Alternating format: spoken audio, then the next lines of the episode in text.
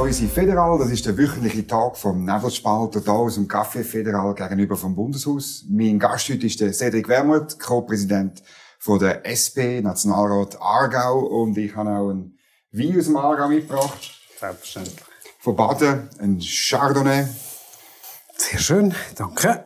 Also der Aargauer Wein, das habe ich jetzt gelernt in dem Feusi Federal. Das ist äh, eine unterschätzte, eine unterschätzte äh, Weingegend, völlig. Ja, natürlich, ja. Yeah. Dass Politiker rauskommen aus dem Aargau, das wissen wir schon. Ja. Zum Wohl. Nur gute, wie die Wein.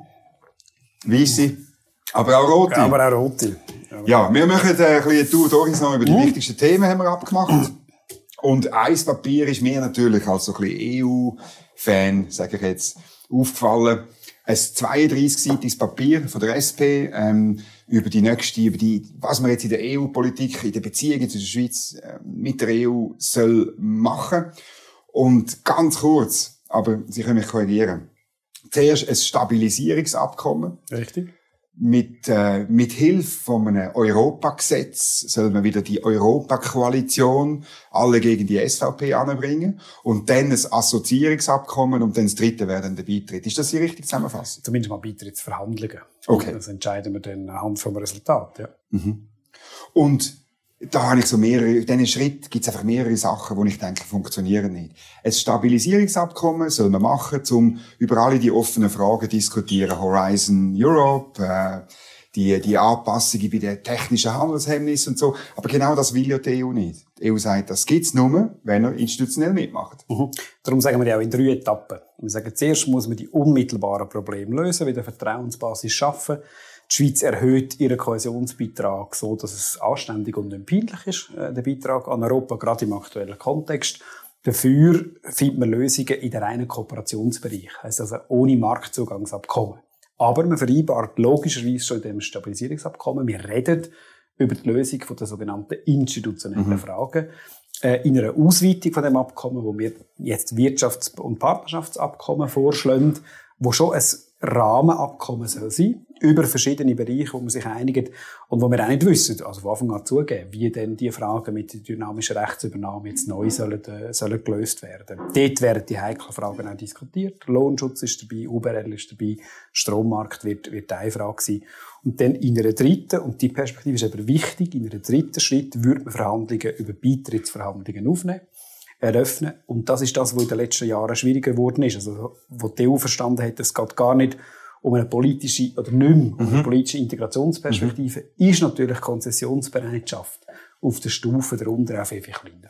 Also die EU hat ja mit uns bilaterale Abkommen abgemacht, weil unsere Diplomaten in Brüssel versprochen haben, schau, wir kommen dann schon einmal, oder? Ja, so einfach ist es natürlich nicht. Ja, ein bisschen. Aber ein es. bisschen, mal, das ist doch schon so gewesen. Und wo die Perspektive, das haben Sie jetzt auch gesehen, wo die Perspektive weg war, hat man in Brüssel auf Stur geschaltet und irgendwann wie die Perspektive Brüssel wieder gegeben. Nein, also wir haben ja real natürlich in der Schweiz äh, Volksabstimmungen gehabt und auf, uns auf einen politischen Prozess begeben, wo immer mehr eine Integration im Binnenmarkt faktisch war und eben weit über ein reines bilaterales Verhältnis raus. Also das hat auch aus Schweizer Perspektive nicht gestimmt. Wo ich mit Ihnen einverstanden bin, man hat die Frage in den letzten 20 Jahren nie mehr sauber geklärt. Was ist es eigentlich? Was soll es sein? Und was wir vorschlagen, ist, dass man das irgendwann sauber klärt. Was soll es eigentlich sein? Und jetzt bei der, beim Stabilisierungsabkommen oder bei dem Europagesetz, das ihr anstrebt und wo im Parlament auch schon unterwegs ist, muss Ja, man sagen, ja. ähm, äh, machen da Gewerkschaften mit, auch wenn am Schluss etwas rauskommt, was sie nicht wollen. Gerade heute wieder der Herr Lampard im Tagi, der sagt, ja nein, der EuGH am Schluss wollen wir nicht. Ja klar, aber das ist eine der Fragen, die mit der Europäischen Union muss diskutieren Wie kann man Garantien für den schweizerischen Lohnschutz in so einem Setting einholen? Und uns scheint es eben viel einfacher, übrigens auch aus Schweizer Perspektive, so Garantien zu fordern, wenn Verhandlungsmasse grösser ist. Der Fehler am Rahmenabkommen war ja nicht, dass es zu gross war, sondern dass es viel zu klein zu zu denken war. Dass das eine reine Diplomat, das hätte nur den Diplomaten ihre Probleme gelöst. Man hätte den Menschen in dem Land schwierig können erklären was ist der Vorteil vom Rahmenabkommen? Und indem wir jetzt zuerst einmal sehr unmittelbare Fragen, Forschung, Entwicklung, eben nicht auf der Wolke 7 mit der EU verhandelt, sondern bei den konkreten Problemen. Wie lösen wir Horizon? Wie lösen wir den Wiederaufbau von Osteuropa, insbesondere von der Ukraine? Wie lösen wir die Finanzierung von der Covid-Schulden, von Klimaprojekten in Europa mit Schweizer Beitrag, dass wir über die ganz konkreten Fragen viel besser dran kommt als über so eine intellektuelle Übung wie das Rahmenabkommen. Aber Horizon lösen wir einfach, indem die EU sagt, wir davon absehen, von dieser bisherigen Politik. Ja, es gibt nur eine Teilnahme. natürlich, und die Kommission soll sich völlig stets auch bewegen. Die soll sich die Kommission auch bewegen. Die Kommission ist auch stur. Also, das verstehe ich auch ja. nicht. Es ist auch Kindergarten. Mhm. In vielen Fragen. Aber, was ich verstehe, sie sagen, die Schweiz muss einen Beweis bringen, dass sie es ernst meint. Und da wäre zum Beispiel Kohäsionsbeiträge, also was wir zahlen für die Stärkung der osteuropäischen Demokratie, insbesondere, nicht nur, aber insbesondere auf ein höheres Niveau zu lüpfen, wäre ein Angebot. Aber so Geld zahlen, damit man irgendwie politische Zugeständnisse bekommt, das funktioniert doch nicht. Das macht die Schweiz ja, seit es sie gibt, so. Ja, das, ist, das ist die Strategie von dem Land schon immer gewesen. Also, ja, wir haben ein bisschen geholfen damit. Aber es ist immer gegenseitiges äh, Geld und Nein gewesen. Ja, aber von wirtschaftlichen Vorteilen, ja, nicht von Geld. Aber das ist ja, das ist ja, die Schweiz profitiert in hohem Maße vom integrierten europäischen Binnenmarkt. Also ist es auch ein völlig moralisch legitimer Beitrag von dem Reichtum, einen grösseren Teil, mhm wieder für die gemeinsame Entwicklung zurückzugeben. Das nennen wir Solidarität, meine ich. Und das ist, also ich finde es kein Problem, das so zu machen. Mhm. Und wer genau ist denn die Europakoalition? Also, und, und, also dort probiert also man wieder... Wir machen das mit allen, die wollen. Mir ist das gleich. Genau. Wir haben die Motion... Und die Gewerkschaften wollen? Ja, sicher wegen Gewerkschaften. Gewerkschaften waren nie ein Kernproblem gewesen. Das Kernproblem war 2018 gewesen. Das hat der Fischer jetzt auch erstmals auch schwarz auf weiß so mhm. anerkannt. In der NZZ im Interview? Genau. Ihr Kernproblem sozusagen, ja? Nein, er hat anerkannt, dass das Kernproblem darin bestanden hat, dass die freisinnigen Bundesräte die Sozialpartnerschaft in dem Land versucht haben zu sprengen. Ja, auf der Flamme. Das ist der Fehler vor 2018. Das, ich sage Ihnen, ich, wo ich wo wir das Copper-Präsidium übernommen haben, ist mir in dem, also ich habe vorher natürlich schon mich, aber dann im Detail, mhm. ist mir in der Woche klar gewesen, das ist wahrscheinlich in dieser Verfahrenssituation nicht mehr zu retten. Also, die Situation ist ja so gewesen, dass man die Verhandlungen hatte mit der EU und die EU hat darauf bestanden, ähm, dass die, bei, bei der, beim Lohnschutz, dass das ebenfalls dazugehört und dass das ebenfalls angepasst wird. Und dort hat es, das ist richtig, hat, hat man das Gefühl gehabt, ja, man gibt dort nachher. Und das ist der Vorwurf, sozusagen. Ah, ja, nein, der Vorwurf ist, ist, ist, noch viel größer. Das Duo Bruckbacher, ähm, schneider -Amann. Wahrscheinlich, ja. Also dort hat man sogar ihm das Gegenteil gemacht, von dem, was er versprochen hat. Und man hat im Pro also, schaut sich das Protokoll 1 zum Rahmenabkommen, hat festgelegt, wie der Schweizer Lohnschutz auszulegen, also wie der Text quasi vom Rahmenabkommen mhm. auszulegen. Welches Land lässt sich in einem völkerrechtlichen Vertrag die interne Umsetzung in einem Anhang zu einem Vertrag diktieren? Das war schon eine groteske Idee. Gewesen. Also auch von der Schweizer Diplomatie her. Ich verstehe nicht, wer sich das überlegt hat. Gut, das ist das dass das soll auf einen internen Pro Und man hat der Gewerkschaft etwas versprochen. Und übrigens auch im Gewerbeverband. Das ist ja nicht die Gewerkschaft allein gesagt, das geht nicht. Mhm. Man hat gesagt, man löst das, man garantiert die sozialpartnerschaftliche Autonomie, man garantiert das Niveau, man garantiert die Unverletzbarkeit. Und das hat man in einer freisinnige Bubble-Wahrnehmung, wo offenbar Lohn und Lohnschutz keine Rolle mehr spielt, gefühlt, das Gefühl hat, das sieht man dann in der Schweiz schon, dass es keine Rolle mehr spielt. Und an den Lebensrealitäten der grossen Mehrheit der Menschen im Land vorbei. Und darum ist das nicht mehr zwei gewesen. Also sind die EU-Turbos, die das unbedingt haben wollen, auch die in ihrer Partei im Übrigen, oder? Nein, meine Partei ist ja bis zum Schluss dann auch in ihren, Positionen klar gewesen. Wir wollen zwar den Integrationsschritt und wir sind bereit, das Rahmenabkommen zu verabschieden. Das war nie unsere Idee. Gewesen. Das hätten wir uns so nicht vorgestellt aber nicht auf Kosten vom sozialen Fortschritt, vom Lohnschutz. Macht auch keinen Sinn. Wenn der Lohnschutz in dem Land erodiert wäre, hat man in zehn Jahren Volksabstimmung zur Kündigung von der Personenfreizügigkeit. Natürlich. Und, aber das Setting vom ganzen Rahmenabkommen ist ja, dass schweizerische Politik letztlich irgendwo überprüft wird äh, sei es in Brüssel oder dann später ist, vor, in Luxemburg. Oder? Darum sagen wir ja, wenn man das super durchdenkt, mhm. muss in der dritten Etappe die Beitrittsverhandlung kommen, weil sie das Defizit nur kompensieren können, indem sie Vollmitglied der Union werden. Das ist die logische Schlussfolgerung aus der Erkenntnis, dass letztlich das Rahmenabkommen auch ein bisschen Quadratur vom Kreis ist. Mhm. Aber dann ist am Schluss ist ja das Problem ist ja nicht gelöst, weil dann macht man einfach alles in Brüssel. Das ist wirklich eine Delegation von den Kompetenzen dorthin und die Mitbestimmung Nein. von den normalen Leuten in dem Land. Nicht von den Politikern vielleicht, aber Mitbestimmung von den normalen Leuten ist ja ganz weg, wenn man dann beitritt. Ja, nein, aber Sie sehen ja, dass all die Austrittsbewegungen aus der Europäischen Union, die es gegeben hat noch vor ein paar Jahren, mhm. insbesondere von rechts, aber nicht nur, auch von links, dass mhm. die auch heute keinen Support mehr, oder zumindest keinen Mehrheitssupport mehr haben in den Ländern, äh, auch in den Ländern, die von ganz... Frankreich. Sie sind Fan von Herrn Mélenchon, oder? Fan von Herrn Mélenchon. Ich sage einfach, er ist der Einzige, der es geschafft hat, in Frankreich wieder eine Linke aufzubauen. Und er hat in seiner materiellen Kritik europäischen Verträge völlig recht. Ich teile ja die Kritik. Nur, sage ich auch, die Europäische Union hat in den letzten Jahren auch einen gewissen Schritt in die richtige Richtung gemacht. Die Europäische Union hat eine Mindestlohnrichtlinie verabschiedet, mhm. jetzt kommt es darauf, wie sie umgesetzt, die sagt, 80 Prozent von allen Lohnverhandlungen müssen äh, über GAVs funktionieren und wir wollen einen, einen, einen nationalen Mindestlohn meine, da, das ist weit von dem entfernt, was die Bürgerlichen bereit wären, auch noch anzudiskutieren. Genau. Ja, natürlich. Das wird am Schluss das Argument, dass, dass die Front bei den Bürgerlichen noch stärker wird gegen die ja, EU. Das befürchte ich Und dass ihre Europakoalition nicht kommt. Das, ja, aber es scheitert immer am Freisinn am Schluss in dem Land. Nicht am Freisinn, sogar in der Mitte. Meinen also, Sie ja, der Herr Pfister hat jetzt angekündigt, er sei offen für eine Verschärfung der flankierenden Massnahmen. Aber vom Mindestlohn? Gut, ja. man weiß nicht. Never know. Also, ja, ich, also die Schweiz hat auch unter internationalem Druck am Schluss Frauenstimmrecht eingeführt über Angst vor einer Verurteilung in Straßburg. Vielleicht braucht es den Druck ein bisschen von außen. Ich freue mich, dass die, ich, ich glaube, es ist klar. Die Europäische Union muss den Teil, wo sie ein soziales Versprechen abgibt, wo die Leute merken, mein Leben wird besser durch die Union, in einer sehr kurzen Zeit massiv ausbauen. Wenn das nicht garantiert wird, verliert sie ihre Existenzberechtigung. Das sage ich als überzeugter Linke. Und darum bin ich froh, jetzt langsam ein bisschen Bewegung, mhm. ob das wird länger. Ich weiß nicht. Das, also, das, das Szenario höre ich natürlich sowohl links wie rechts sie verliert die Existenzberechtigung oder hat sie verloren, zerkehrt und so. Nur glaube ich nicht daran. So, so, so internationale Organisationen und, und Konstrukte leben immer viel länger, ja, als man meint. Das meine ich aber gar nicht. Ich glaube, das ist nicht das unmittelbare Szenario. Das unmittelbare Szenario ist eine Achse Orban, Le Pen, Johnson. Beispielsweise jetzt außerhalb der Union. Mhm. Aber eine Stärkung von einer reaktionären Achse, wo vieles von dem kaputt macht. In der EU, glauben Sie? Vielleicht sind Jack, vielleicht, ich bin ja gerne bei ihnen, ich sage, Jackson Balances sind stärker, als ich denke habe. Aber ich meine, der Front National, haben Sie recht, ist jetzt die grösste Fraktion mhm. im französischen Parlament neben der Regierungsfraktion. Und die wird zerbrechen. Das ist, sobald Macron weg ist, das erledigen. Die, die, die, die Konstruktion. Das macht mir schon Sorgen, ja. Und, ähm, ach, es ist ja eigentlich eher, äh, Macron, Scholz. Das ist die Hoffnung.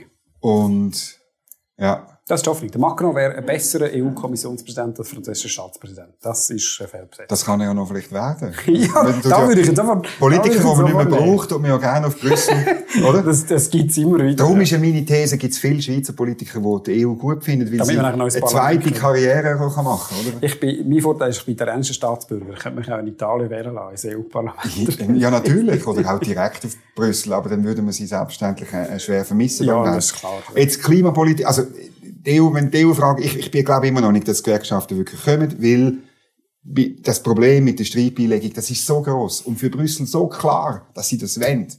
Da gibt's kein Marschmanöver irgendwie. Wenn Sie es im Gesamtinteresse von der Schweiz und der Europäischen Union, was die eigentlich am Tisch anschauen, ist eigentlich am Schluss sonnenklar, dass der, der, die Autonomie vom schweizerischen Lohnschutz nicht wirklich ein Problem ist für die europäische Konstruktion. Wenn Sie schauen, welche Probleme die Union mit Polen hat oder mit Ungarn, ist das marginal. Und meine Hoffnung ist dort, dass die Kommission von ihrer dogmatischen Position abrückt, die absurd ist, meines Erachtens, aus dem Welle äh, das zentrale Kriegsbild zu machen zwischen der Schweiz mhm. und der EU. Das ist absurd. Mhm. Das tönt einfach ganz anders als die EU-Beitrittsbefürworter ihrer Partei, ja, mit, nein, die nie würden von dogmatischer Position von Brüssel reden, die absurd ist. Nein, also, schauen, haben Sie das Papier gelesen? Wir kritisieren in aller Härte zum Beispiel auch die europäische Migrationspolitik. Das ist richtig. Ja, gut, das kritisieren Sie immer. Ja, aber, aber das ist, aber, aber die europäische Politik vis-à-vis -vis, vis -vis der Schweiz zum Beispiel als dogmatisch und absurd kritisieren, das gehört durch nie. Ach, das stimmt also nicht. Also ich finde, am Schluss, das ist meine grosse Enttäuschung gewesen. Wo ich, also ich glaube wirklich, wir sind gekommen und die Sache schon gegessen gewesen. Und wir haben versucht, Gespräche zu führen, auch mit Vertretern der Kommission. Mhm. Und eine dogmatische Haltung in dieser, in dieser Lohnfrage, wo ich jetzt zum Glück, ich denke mit dem Kommissar, mit dem Sefcovic und mit anderen schon viel offener, wo, wo dort ein reiner Dogmatismus war, ist, man muss die gleichen Regeln haben, weil man muss. Mhm. Und das halte ich auch für einen Konstruktionsfehler die Idee, dass der Binnenmarkt überall nach den gleichen Regeln muss funktionieren, ist auch ökonomisch absurd. Insbesondere bei den Löhnen. Ja, also logisch. ja, das ist ja sogar innerhalb von der Schweiz wäre allen klar, wenn wir würden genau. Mindestlohn einführen, dass der müsste unterschiedlich sein nach Kanton. Genau. Ja, oder Sie sind ja schon fast liberal. Ja, das, ja, ich, ja, natürlich. Wir sind auch die richtigen Erben von der Liberalen. Ja, die, die, heutigen Liberalen mit Liberalismus haben nichts mehr zu tun. Das ist, äh, müssen wir es anders mal oder am Schluss diskutieren. Aber das Verrückte ist ja wirklich, dass, dass, dass äh, die, die äh, EU-Kommission, zum Beispiel in diesem Brief, haben Sie den gelesen, vom Herrn Notschar an Frau Loy, also meine dogmatischer kann man es nicht mehr machen. Ja, und man Die zehn Fragen sind fast zehn Commandments. Ich verstehe auch nicht, warum Frau Loy den Brief nachher schriftlich beantwortet. Wenn man hat halt Gespräch spürt, dann nimmt man das zur Kenntnis und Genau. sagt, ich komme gerne vorbei und man redet darüber. Aber das ist übrigens auch ein Problem. Es ist weder uns noch Ihnen, oder Sie erklären es mir, noch, glaube ich, am EDA selber klar, was das Außenministerium eigentlich will. Und bevor wir das innenpolitisch nicht geklärt haben, und den Auftrag haben wir jetzt ja verabschiedet, parlamentarisch, äh, macht es eigentlich auch keinen Sinn, mit Brüssel zu reden. Das Problem ist zu einem grossen Teil innerschweizerisch. Ja, natürlich, aber das EDA will nicht völlig etwas anderes als Sie. Sie also, Keine Ahnung, was der Mal, das EDA sagt auch, wir müssen, wir müssen die Verhandlungsmasse vergrößern, erstens. Und zweitens auch, wir müssen die verschiedenen Schritte, wir müssen zuerst die anstehenden Probleme lösen. Und das dritte höre ich auch bei Ihnen und beim EDA gleich. Ähm, Wir haben das Problem mit dem Streitbeilegungsmechanismus. Ja, da freut es mich, wenn Sie da einverstanden Ich habe übrigens mit dem Streitbeilegungsmechanismus außerhalb der Personenfreizügigkeit wahrscheinlich nicht so grosse Probleme. Ich meine, in allen technischen Fragen kein Problem. Ja, im Endeffekt schon in der Praxis, ja. Aber grundsätzlich ist es gleich auch dann das Problem. Also, Es halt ist für mich. unschön. Ja, natürlich, aber für mich auch. Okay. Also die Idee Das zu geht am sagen, Schluss um Demokratie. ja, und das ist ja, darum kommen wir am Schluss zur Konsequenz sagen, wenn alles Ja. betrachtet, wäre der die richtige Lösung zur Wiedererlangung von Souveränität. Ja. Aber, Demokra aber nicht zur Wiedererlangung von Demokratie. Ja, sicher. Nein, ich meine, die Demokra- EU kann das demokratische Versprechen, wo, wo die schweizerische Demokratie uns macht und allen den Leuten, die draussen rumlaufen, von persönlicher Mitbestimmung, von Referendum und Initiativen, das zum Beispiel, das Versprechen kann die EU ja nicht einlösen. Also, ein, er, erstens, erstens hat sich die, haben sich die demokratischen Rechte auf der Europäischen Union verbessert in den letzten Jahren. Nicht perfekt, aber wir haben mindest, ja. ja, ja, Aber, also, die schweizerische Demokratie hat auch durch das Blutbad müssen, bis sie dann dort gestanden ist, wo sie, Blutbad? ja, 1848, der Bürgerkrieg, leider, ja. Also, es hat lang in den Kantonen unterschiedlich ausgebaute demokratische Rechte. ja, aber das richtige Blutbad ist der einfach nicht gewesen. Es ist der, der. Also ich finde jeden Krieg schlimm. Das Ja. ist vielleicht ein Unterschied. In Nein, in ich finde es aber wirklich. in der, in der Festlegung. Okay, ich, also ich nehme den Begriff zurück und sage, es hat einen Bürgerkrieg gebraucht, Ja. leider, Ja. damit sich Demokratie durchgesetzt hat.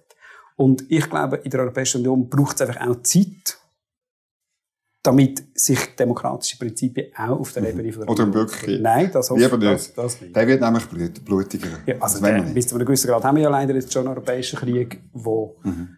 zynischerweise tatsächlich ein gewisses Bewusstsein für die Notwendigkeit von Zusammenrücken von Europa auslöst. Mhm. Es ist schade, hätte es das nicht vorher schon gegeben. Ähm, gehen wir zum nächsten Thema. Klimapolitik. Ist mir wirklich wichtig, weil, weil, also meine, Ihre Partei hat gejubelt über den Gegenvorschlag zur Gletscherinitiative. Man hat gesagt, unsere, unsere Sachen sind da durchgekommen. Ähm, offenbar zu Recht. In der Kommission sind da Vorstöße gemacht worden und so weiter. Aber ich meine, was ich nicht rauskomme, wenn du Ziel festlegen bis 2050 und die Massnahmen, die man macht, die sind, sagen wir, bis 2030. Was passiert denn? Und es sind zwei Maßnahmen. Einerseits Geld für Technologien, andererseits Geld für reiche, alte, alleinstehende Hausbesitzer, die ihre Öl- oder Gasheizung rausnehmen und das sowieso würden machen und es nicht nötig haben. Es ist kein sozialdemokratisches Konzept bis zum Schluss, das ist klar. Wir Aber der Antrag ist von Roger Nordmann. ja, aber weil aus der Alternativlosigkeit. Wir, würden, wir würden natürlich schärfere Vorschriften lieber koppeln mit öffentlichen Investitionen. Aber wir bringen im Parlament nicht alles durch. Das ist das Problem am CO2-Gesetz. Ich verstehe einen gewissen Teil vom Widerstand gegen das CO2-Gesetz, bis- oder ich habe es dort schon verstanden. Meines Erachtens ist es am Schluss immer noch ein gutes Gesetz gewesen, aber das ist nicht perfekt. Es ist mir auch zu liberal. So wie Klimapolitik immer noch das ist. Und man sagt, ja, sind wir, uns ja völlig, sind wir uns ja völlig einig. Jetzt macht man wir nur Subventionen und Ziel tut man festlegen, oder? Und es ist zu liberal. Nein, ich meine, das ist 0% liberal, der Gegenvorschlag. Was Oder? wäre was wär denn liberal? Liberal wäre ein Emissionshandel. Und Ja, da aber ihr also aber nicht die- mit, da die macht ihr Die nicht mit. Systeme haben sich einfach nicht bewährt. Mal, die Aber funktionieren ja. Aber wo? In der, in der EU. Jetzt, jetzt Ja, wo aber- langsam ja. die, die Emissionszertifikate, die am Anfang durch, ich gebe zu, grusige Lobbyistik, hat es viel zu viele Emissionszertifikate gegeben. Also, okay, wenn der Preis dann mal... Jetzt kommen wir zu den langsam oben ab. Ja, mal Und der schauen. Preis ist schon ein bisschen hochgekommen. Mal schauen. Mal schauen. Es, geht, es ist einfach, wieso, ich, was ich mich manchmal frage, warum müssen wir so komplizierte Umwege wählen, wenn es doch völlig klar, wenn es etwas Schlechtes ist, Umweltzerstörung, kann man es einfach verbieten. Übrigens ein Vorschlag, Sehr liberal. ja, das ist Nein. der Vorschlag von der deutschen FDP, der Freiburger Thesen. Also bitte. Damals, wo Deutsche FDP hat, und Liberalismus im gleichen Satz. Es geht leider ja gut, seit wer, rund wer ist denn 20 liberal? Jahren nicht mehr.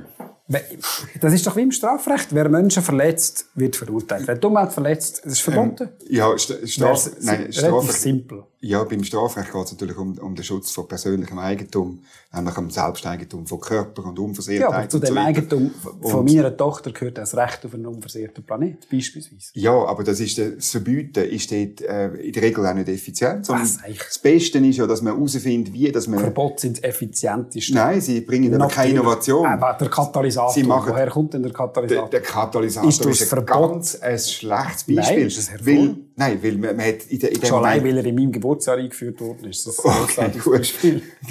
ja, in den USA oder Ronald Nein, in der Schweiz. 86. Ja, aber es ist die USA-Norm 1983, gewesen, oder? oder? Nein, aber das, Verbot bringt keine Innovation. Der Katalysator ist das falsche, ist das falsche Beispiel. die grösste Innovation. Nein, dann hat man einfach nichts. Nein, Verbot, nein. das ist Nein, so. aber das ist, das ist ökonomischer Habakuk. Also, Verbot sind die grössten Innovationstreiber immer gewesen. Nein, weil man dann einen Moment lang einfach nichts hat. Das hat volkswirtschaftliche Schäden, Der wo die Wählerinnen und Wähler von der Nein, nein. Sozialdemokratischen Partei treffen. Überhaupt. Sie sollten nicht Verbot Der machen. Ausstieg aus der Atomenergie ist die grösste Innovationsanreiz, zum Beispiel für erneuerbare Energie, schon immer gewesen. Also, da müssen wir jetzt Ihrer Meinung nach die Atomkraftwerke sofort abstellen. Nein, genau mit der Sie sind doch froh, dass sie noch bisschen weiterlaufen. Sonst Ja, aber wegen den Menschen. Das ist das, was ich sage. Weil ich Mhm. glaube, es, braucht die, die, es braucht eine Perspektive, die klar sagt, wir steigen aus. Was übrigens in der Schweiz nicht ganz so klar, aber immerhin einigermaßen ja, klar da ist. hat sie Doris Leuthard über den Tisch gezogen. Nein, es ist einfach wieder so ein Kompromiss, der nicht einverstanden, falsch, nicht, gro nicht nur grossartig ist. Und dann braucht es eine, eine klare Übergangsfrist und dann lohnt sich Innovation und Investition in den Bereich. Das ist immer schon so gewesen. Also, sie fangen an, immer dann, wenn Verbote kommen, wenn Politik klare Leitplanken setzt, Mhm. dann schafft das Innovation. Ein ein Emissionshandel ist natürlich auch eine klare Leitplanke. Nur Ja. gibt es einen gleitenden Preis von der Innovation Ja. und es gibt eine Berechenbarkeit. Es ist sofort ungleich. Es ist sofort immer, äh, Mhm. äh, alles, was ein Preisschild hat, bedeutet, dass die, die sich leisten können, sich nicht mehr daran halten. Das ist der Unterschied zum Verbot. Nein. Darum wehren sie sich Die, die sich- die heutigen Liberalen gegen Verbot, weil das Nein. demokratisch wäre. Nein, die, das ist, Verbot sind viel demokratischer. nein, Anreize. Verbot sind nicht demokratischer. Sie setzen die falschen Anreize. Nein, sie treffen alle Ein, ein gleitender Preis setzt den Anreiz, dass die, die sich leisten können, letztlich Investitionen machen, die Innovation und Fortschritt, wo am Schluss dazu führt, dass sich alle können leisten können. Bei einem Verbot ist am Schluss niemand mehr in der Lage, Nein, bei einem Verbot trifft es alle gleich. ja, aber, Das ist das, ist das aber es was sie vernichtet ja im. Herz trifft, gleichgestellt zu werden mit, das ist das, was die heutigen sogenannten Liberalen im Herz trifft, auf die gleiche gesetzliche Grundlage gestellt zu werden wie die Mehrheit der Bevölkerung. Das ist ja eine Verletzung vom aristokratischen Herz vom heutigen Liberalen. Darum ist Liberale haben das sind Herzen. alles Die Aristokraten. grössten Erfinder von, von der Ah, ja, Aristokraten sind die Liberalen gewesen. Und zwar inklusive Ja, im 1848. 19. Jahrhundert. Ja. Einverstanden. Das, ist ja, das sind ja wir. Ja, aber heute, das, die grösste Aristokratie sitzen da innen und nennt sich alle liberal. Nein, das, das ist, eine, ist ein bisschen eine krude Verschwörungsthese. Nein, Wieso ist das keine Verschwörungsthese? Mal ist, ist, ist eine Verschwörungsthese, weil sie letztlich ähm, ähm, in einer anderen Politik, also dann würden die, die Liberalen ja irgendwie für ganz krude Sachen einstehen, wie zum Beispiel das Zensuswahlrecht oder so Sachen. Ich meine, das ist, Also die Ideen kommen ja auch nur aus diesen äh, Parteien, die sich Nein, die Idee liberal gibt- die nennen. nie nicht, die gibt's nie Das- Verbot, heute quasi die grossen Hürden, die wir haben übrigens, also die, äh, im Einbürger- Einbürgerungsrecht gibt es Hürden, die zum Beispiel aufs Vermögen absetzen, wenn es um Sozialhilfe geht. Das ist natürlich eine aristokratische Haltung. Man sagt, Leute, die Sozialhilfe beziehen, sollen, jawohl, es das geht ist eine einfach darum, dass Diskriminierung von Leuten, die Leute sollen eingebürgert werden, wenn sie für sich selber sorgen können. das ist aber- weil wir, weil wir eine liberal. Genossenschaft sind. Natürlich Nein, ist das nein, liberal. nein, nein. Dass Menschen für sich selber sollen können sorgen. Das ist äh, sehr, dass sie, weil sie für sich können selber für, verantwortlich für sind. demokratische Rechte keine Bedingungen stellen. Nur das ist liberal. Alles andere ist nicht liberal. Nein, es geht aber nur, nicht nur um demokratische Rechte, es geht um Mitgliedschaft in einem Konstrukt, Ja. das sich Eidgenossenschaft nennt und wo man sagt, hey, wir sind ein Club von Leuten, die für sich selber sorgt, weil wir eben liberal sind, weil wir Warum, verantwortlich warum für dürfen unser... denn alle die, die in hochsubventionierten Branchen arbeiten, Mitglied sein von dem Konstrukt? Ja, das Zum ist... Beispiel Äh, die Pharmaindustrie. Rein staatlich abgesicherte Gewinne und Preise. Nein, staatlich, staatlich, äh, also ich bin dort im Übrigen anderer Meinung und es ist keine liberale Lösung, wie wir sie jetzt haben, aber Ihr Bundesrat findet die Lösung gut. Die Pharmaindustrie auch, ich gebe zu. Aber wer tut jeweils bei der Pharmaindustrie die böse Frage stellen, warum man Preis nicht frei, frei Floating machen Aber die dürfen alle abstimmen. Ja, die dürfen alle abstimmen, aber es geht ja um Firmen dort, um, um Ja. juristische Personen natürlich. Also gehen, wir, gehen wir noch einen Moment retour in, die Klimapolitik, Ja. in, in, ins Konkrete rein. Meine Frage ist wirklich, was machen ihr denn 2030, wenn rauskommt, dass die zwei ähm, ja, für das haben wir äh, unsere Massnahmen... Der, Volksinitiative lanciert. der Klimafonds und dann kommen sie mit Verbot.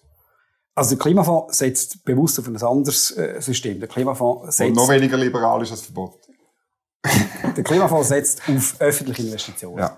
Und sagt, jawohl, und da bin ich mit Ihnen einverstanden, da gibt es einen gewissen Mitnahmeeffekt für Leute, die es nicht nötig haben, sagt, Klimaschutz ist eine öffentliche Aufgabe, ist Service Public. Ja, wir müssen auch wahrscheinlich Leute in einem Eigenfam äh, Einfamilienhaus, die es möglicherweise einfach verschlafen haben und finanziell möglich wäre, heute unterstützen, indem wir sagen, wir stellen Kredit zur Verfügung, was auch immer, ein positiver Anreiz würde ganz in ihrem, äh, ihrer, ihrer Logik sein, wo man, wo man mehr investiert als bisher. Und da, da wird es Mitnahmeeffekt geben, würde ich gar nicht, würde ich gar nicht beschreiten. Nahezu 100 Prozent. Nein, überhaupt nicht 100 Prozent, weil es ja zuerst um die Aufwertung von Infrastrukturen geht, wo sich ein Grossteil der Schweizer Bevölkerung nicht, kann, nicht direkt kann einbringen kann. Mieterinnen und Mieter haben heute Schwierigkeiten, sich durchzusetzen, wenn sie ihren Heizungsersatz wollen. Wir würden sagen, wir gehen viel grosszügiger auf die Hausbesitzer tun, nehmen die Mitnahmeeffekte in Kauf. Die Alternative wäre... Und Umverteilung. Umverteilung von unten nach oben. Nein, am Schluss äh, Umverteilung von oben nach unten, wie selbstverständlich so ein Klimafonds würde am Ende refinanziert werden, mhm.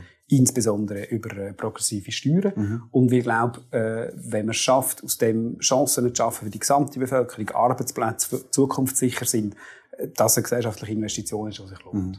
Aber die zwei Milliarden, die der Herr Nordmann durchgebracht ja. hat, die gehen ähm, in, der, in der grössten Mehrheit an die vermögendsten 30 Prozent, gemäss einer Studie von der, von der Uni Luzern. Das ist großartig. Also äh, für, für wenige statt für alle. Oder? Nein, für das, was halt in einem bestimmten Moment notwendig ist. Und für das haben wir ja nachher ein progressives Steuersystem, das das mhm. wieder ausgleichen soll. Einer der Gründe, warum wir uns ja auch im äh, Bereich von der Immobilienbesteuerung wehren gegen eine weitere Privilegierung. Mhm. Wieder ein anderes Thema. Aber jetzt müssen wir noch die unmittelbare Auswirkung von der Ukraine-Krise haben wir noch besprechen. Ja. Und zwar, ähm, im Februar hat ähm, ihre Bundesrätin Sommaruga eine Medienkonferenz gemacht und gesagt, ja. wir brauchen jetzt Reservekraftwerke. Und letzte Woche hat sie eine gemacht, ähm, wo sie eigentlich mitteilt hat, jetzt haben wir eigentlich aus Gas für die Reservekraftwerke nicht, jetzt müssen wir Gas sparen, die Industrie müssen wir abstellen eventuell, und, und äh, man muss äh, Heizöl muss man einsetzen und so. Entschuldigung, das ist einfach, äh, das ist, die ganze Energiepolitik ist außer Rand und Band mhm. und ihre Bundesrätin ist, äh, hat keine Vision, wie man das soll machen, keine Idee, wie man mit dem soll umgehen. Jetzt ist Gott sei Dank der Krieg, zynischerweise, der Krieg passiert, ich kann jetzt sagen, die Ukraine ist schuld. Aber das Problem ist schon im Anfang Februar da gewesen. Also zwei Sachen. Sie haben natürlich zu einem gewissen Punkt völlig recht. Also das Problem ist ehrlicherweise seit der Energiestrategie da. Doris Leuter hat gesagt, wir lösen 50 Prozent und 50 Prozent überlassen wir am Markt. Tada, der Markt hat es nicht gelöst, also muss man es jetzt staatlich nachkorrigieren. Meine Bundesrätin versucht aufzuräumen, was in den letzten zehn Jahren versäumt worden ist. Was sie auch macht. Sie bringt Reihe um Vorlage um Vorlage um Vorlage. Scheitert sie, wo sie genau vor, ja, aber das ist ja nicht ihr Fehler. Wenn die bürgerliche Mehrheit nicht bereit ist, Versprechen zur Klimawende einzulösen, kann Simonetta Sommaruga herzlich wenig dafür. Das Zweite ist, in der Mangellage ist nicht Frau Sommaruga zuständig, sondern Herr Parmelin.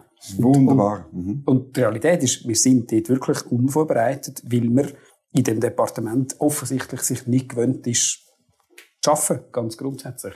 Irgendwas vorauszuplanen und zu machen. Weder SECO kümmert sich um die Umsetzung der Sanktionen, noch scheint sich das Bundesamt für Landesversorgung sonderlich zu interessieren für eine drohende Gas- und Strommangellage im Herbst und Winter. Das macht mir auch Sorgen. Ich kann heute nicht garantieren, dass wir nicht ein dramatisches Problem haben im Herbst mhm. und im Winter.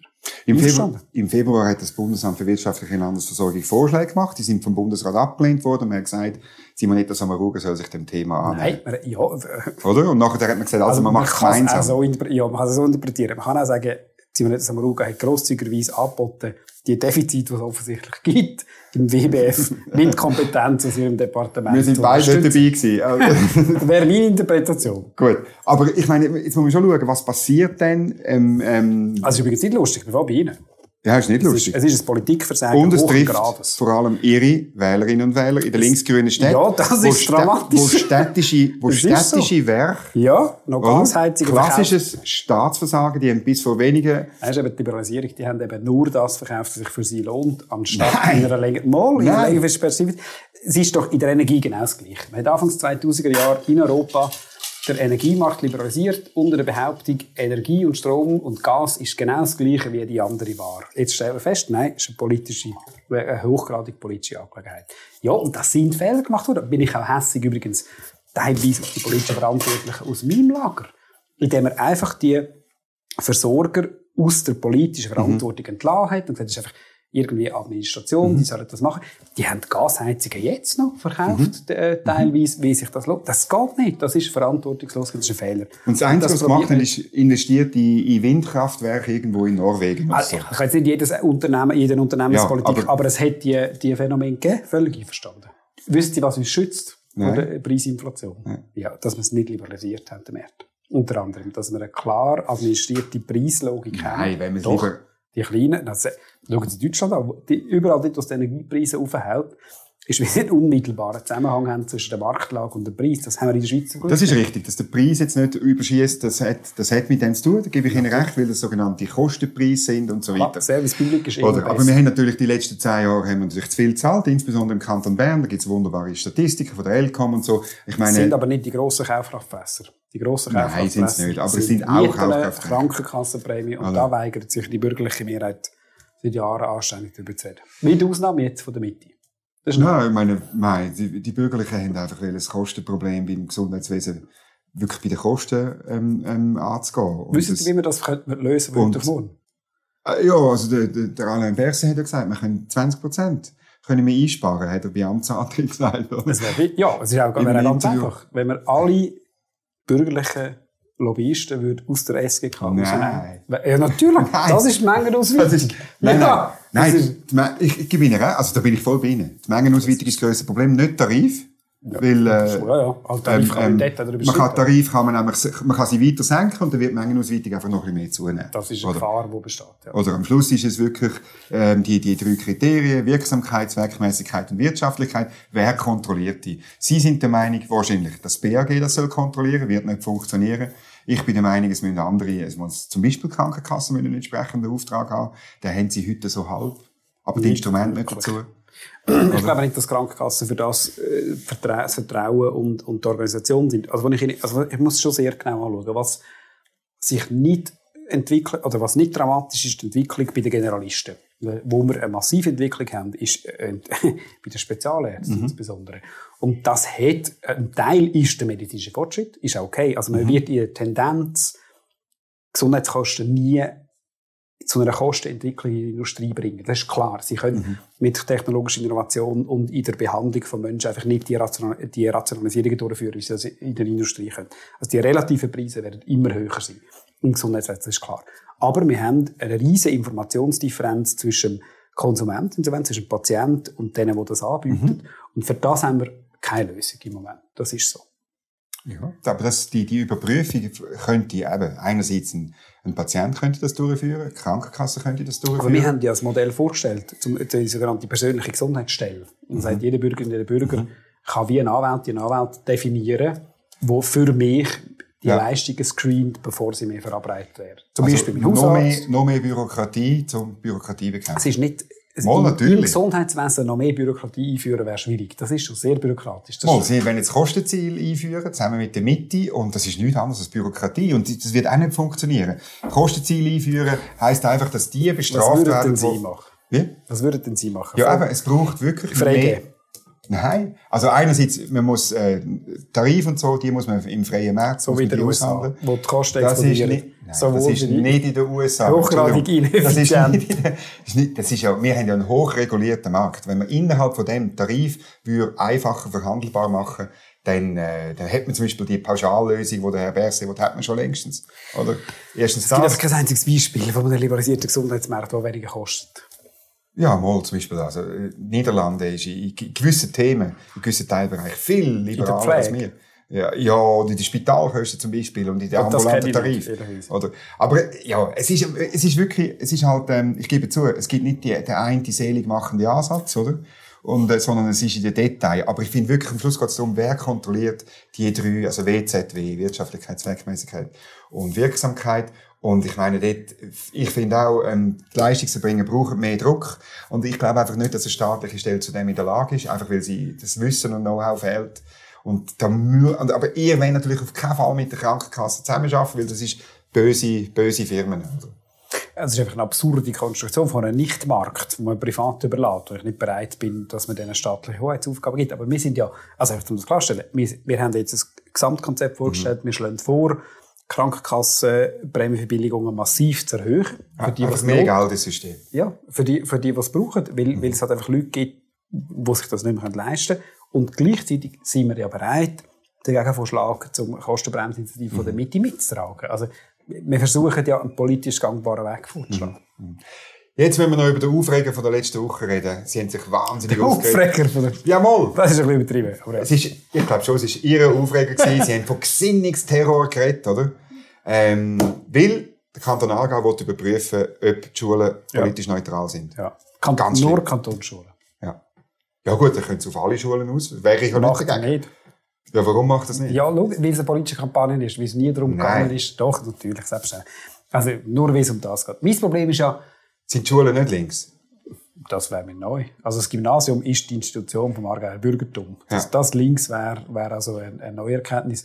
Und das Interessante ist ja, die Argumente, die gebracht wurden, sind gar nicht um links-rechts. Es geht darum, dass man einen Skandal findet, dass man an der Schule über den Frauenstreik redet. Das ist ja schon, darf man nicht, weil das stellt offenbar gewisse Wertvorstellungen von Rechtsbürgerlichen in Frage.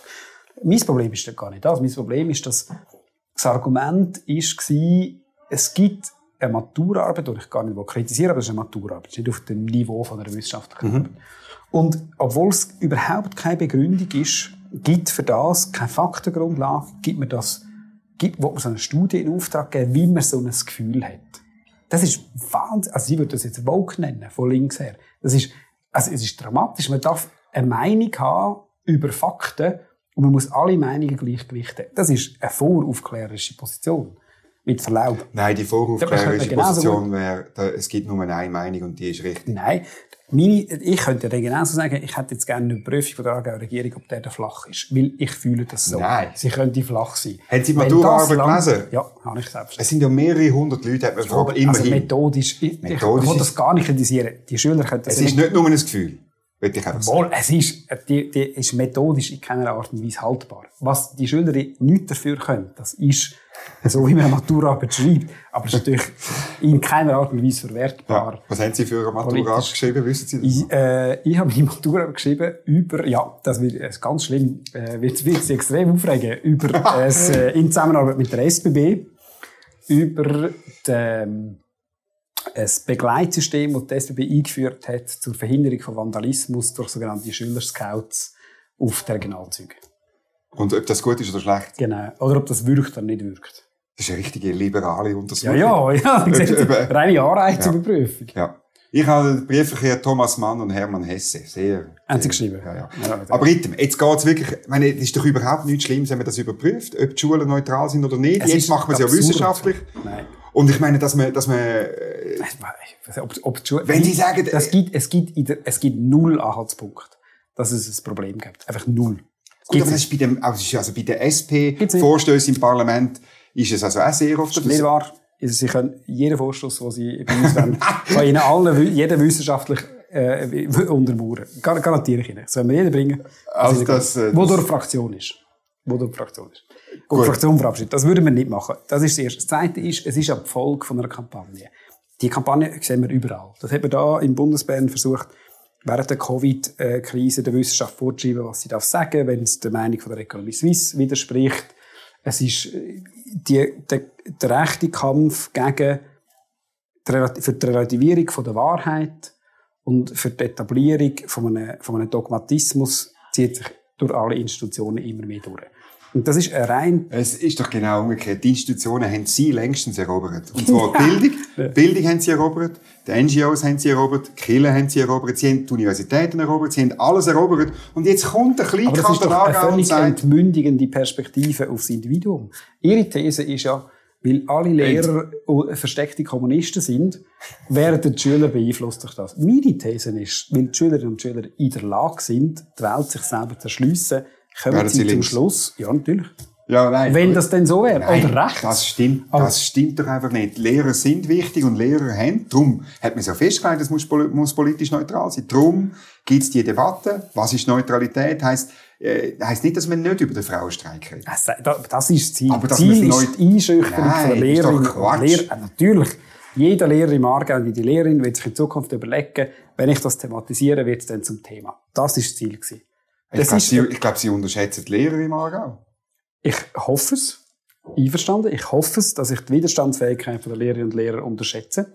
In dem Bereich, was mich empört hat, ist, dass der Bildungsdirektor seine eigenen Angestellten, die unter seiner Oberaufsicht sind und die Rektoren stellt er an, einen solchen Generalverdacht einfach ausliefern, ohne dass er das Nein, in einer Fragestellung, die aber vorgesehen ist in, in, in, in, der, in der Verfassung und im wo Gesetz. es null Grundlage dafür gibt, das in Frage zu stellen. Es gibt, es gibt null. Anhaltspunkte, dass das so wäre. Das ist in Aargauer Kantonsschule Meinungsfreiheit in Frage. Ich meine, das ist ja so absurd. die Nicht. Meinungsfreiheit, Meinungsvielfalt. Es Ja, geht am auch Schluss um Vielfalt, es geht um. Diversity. Der Witz ist ja, sie sind nur dann diverse, wenn es nicht politisch ist. Weil sich ein paar Jungliberale in ihren äh, verletzt fühlen, weil, weil sie offenbar nicht an liberalen Schulen, dann sollen sich die durchsetzen an dieser Schule. Nein, also, das ist ja grotesk. Nein, ich meine, das Problem ist doch, dass, dass nicht jemand über den Frauenstreik redet oder nicht, oder, über, oder ob man über Und Klimapolitik redet oder sie? nicht. Wenn die eine Umfrage herausfinden, dann fangen wir an, schwarze Listen führen und linke Nein, dann tun, wir, äh, dann, zum Beispiel eine Idee, die durchaus eine sozialdemokratische Idee wäre, man macht eine Sensibilisierungskampagne. Für was? Für, die Für- armen, unterdrückten für Liberalen Vielfalt, für Vielfalt. Kantonsschulen. Für Vielfalt. Das ist, ja, wisst ihr was denn? Völlig einverstanden. Das ist dann wieder postmodern. Man sagt dann, man muss, was das Argument ist, man ja, muss das ist wahrscheinlich postmodern, das stimmt. man muss das Argument von der Klimawandel könnte vielleicht auch nicht stattfinden, legitimerweise behandeln. Das ist eine Nein, man soll, drüber, man, soll zum. Beispiel, man soll zum Beispiel darüber de debattieren, wie wir vorher, man soll äh, von unseren föderalen Schulen zeigen, wie, wie wir debattieren, ist es ein Emissionshandel oder ein Verbot. Oder? Also soll Das halt, passiert ja heute. nein, das passiert nicht. Ja, sag ich. Sind das schon passiert mal, wenn nicht. Sie das letzte Mal an Aargau Kantonsschule An der Aargauer Kantonsschule bin ich, äh, äh, ich bin nur aussen durchgelaufen, Also, am ich Ausflug von der Bundeshausjournalisten. Aargauer Kantonsschule Ja. eingeladen an irgendwelche Ich Diskussionen. habe aber, ich habe aber, ähm, ich, ich weiss, hier in Bern, weiss ich von, von Kindern der Kantonsschulen, die müssen ankreuzeln, Atomenergie ist schlecht für den Klimawandel. die müssen ankreuzeln. Mal, wenn sie einen Punkt wollen. Also erstens stimmt es ja, einfach faktuell. Nein, ist, nicht. ist es richtig, dass der Ur- Uranabbau ein Problem ist und dass es Ja, längstens ist- ja genau. Und dass es längstens Lösungen gibt, um das zu substituieren. Ihr Kampf ist ein Kampf gegen die Wahrheit. Und die Wahrheit ist nun mal, dass Ihr der ist Frauenstreik legitim ist, dass die Klimabewegung legitim ist. Man kann sich über die konkreten immer, Massnahmen... Bewegungen sind immer legitim. Come on. Das sagt niemand auf unserer Seite. Ah, oh, Man muss aber darüber reden, was die Inhalte sind. Und das machen wir immer wieder da bei uns wieder. Wir haben die Zeit schon längstens Ah, überschritten. Entschuldigung. ich hoffe, es schaut noch jemand zu. Ähm, aber vielen Dank für den Besuch. Ja, merci für die Einladung. Wir machen eine Sommerpause. Sie machen auch eine Sommerpause, ab glaube ich. heute.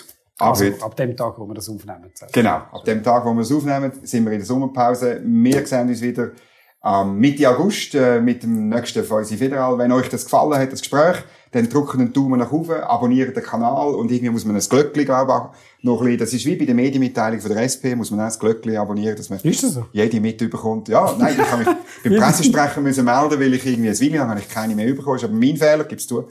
Und dann kommt man Medienmitteilungen wieder rüber und dann kommt man eine Nachricht über, wenn das nächste von unsere Federal online geht. Merci fürs Zuschauen, eine gute Zeit, schönen Sommer, auf Wiederhören. Santé. Zum Wohl.